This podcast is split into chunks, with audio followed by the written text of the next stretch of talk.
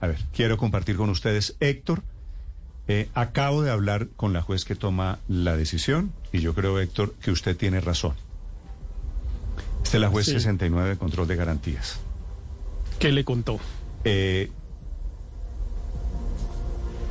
fueron capturados en flagrancia, pero solamente de los ocupantes del bus hubo un testimonio. Entonces eso ya debilita porque los ocupantes del bus no presentaron la denuncia. ¿Y un testimonio no es suficiente? Un testimonio ya dice es suficiente, pero hay contradicciones de, de ese testimonio con las declaraciones que presentó la policía y la fiscalía, porque una declaración dijo que era un arma de fuego, la otra dijo que era, era un arma de fogueo y el otro dijo que era arma blanca. Ante las contradicciones, Y entonces tienen que ser expertos el señor que va en Transmilenio y denuncia para saber si Bueno, es arma de fuego o de sí, fogueo, según la juez. pero la marca y adicionalmente, todo. haber utilizado un pero arma ya, les ya es pido un el favor. Pero- que no me regañen si a mí porque les detuvieron estoy a transmitiendo. Pero si los detuvieron a todos, ¿dónde está el arma? Eh, No, no, no es que no que lo pre- apareció. que lo preguntaba- por eso, pero Exacto. fuera de eso. A ver, Héctor, le voy a Porque contar. más allá del testimonio, más allá del testimonio, apareció- pues la prueba del arma era el arma. no apareció el arma. Pero además la juez me cuenta otra cosa. La fiscalía solamente presentó acusación por dos delitos. Y uno de ellos no da medida privativa de la libertad. Y el otro, Claro. Y el otro es hurto. Pero como no está aprobado el hurto, entonces no Y- pudo demostrarse eh, ninguna causal Y- que fuera merecimiento Y de no cau- hay de- y no hay una de- primera prueba de la de la cuantía del de la cuantía del hurto el porque, grupo de pillos como aquí que lo los señores recordando, víctimas del robo. Pero le Ese es el problema. Claro. Le termino. No, es que le es- termino ese de es un contar. dilema falso, pero le bueno. pregunto a la juez Héctor de dónde sale la cifra de que ellos le costarían al Estado colombiano 290 millones de pesos, ¿cierto? Que es lo que dice la juez que sería más Sí. caro el remedio que la enfermedad. Entonces me da las siguientes cifras. Me dice hay un estudio del Observatorio de Derechos Humanos de la Defensoría del Pueblo que dice que cada preso en Colombia le vale al Estado millón ochocientos mil pesos.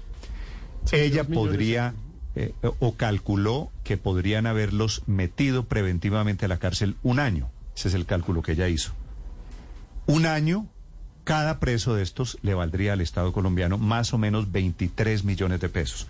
Como son 13, ahí tiene los 280, 290 millones de pesos que ella mencionó en la audiencia. No, pues muy considerada. Hay que nombrar la presidenta de la Judicatura ¿Y para que maneje la el plata de la rama judicial. ¿Cuánto es el costo para los ciudadanos pero- que están siendo pero- atracados constantemente? Yo sí creo pero, que ese sí, cálculo pero no es el- evidentemente ese argumento no le corresponde a un no juez. es el más importante Eh, el- y la juez pues no tenía por qué haberlo valorado estoy de, estoy de acuerdo en eso pero en relación con el tema del soporte probatorio para ordenar la medida de aseguramiento pues hay al menos un debate digamos no no es tan obvio ni tan fácil ni que una juez bruta o defendiendo delincuentes o tal cosa y en cambio lo que sí veo eh, son dos cosas eh, Néstor una la molestia de la juez con las declaraciones de la alcaldesa. Es que esas declaraciones son inconvenientes. Eso no sirve para nada. Eso no hace sino molestar a los jueces. Entonces le y mire pregunto, usted que la y mire que juez le pregunto a la juez por esa frase a ella diciendo tomamos decisiones no basados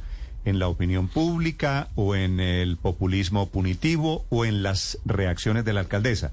Dice, pero es que ¿qué vamos a hacer los jueces si es que tomamos las decisiones basados en la ley y en la Constitución de Colombia? Y estas son las herramientas que nos da la ley.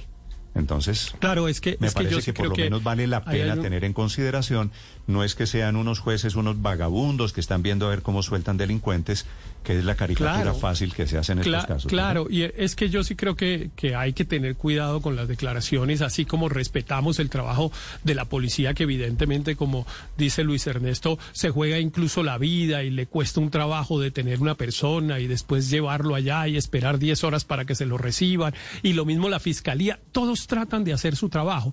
Por eso las declaraciones agresivas en relación con una parte de la cadena resultan absolutamente inoportunas e inconvenientes. Pero ya más allá de todo el tema Pero Héctor, punitivo, eso, digamos que es de lo que se trata, que decir, yo me si pregunto... este fuera, Héctor, si este fuera un caso excepcional, seguramente usted tendría razón, Pero- la juez tendría toda la razón.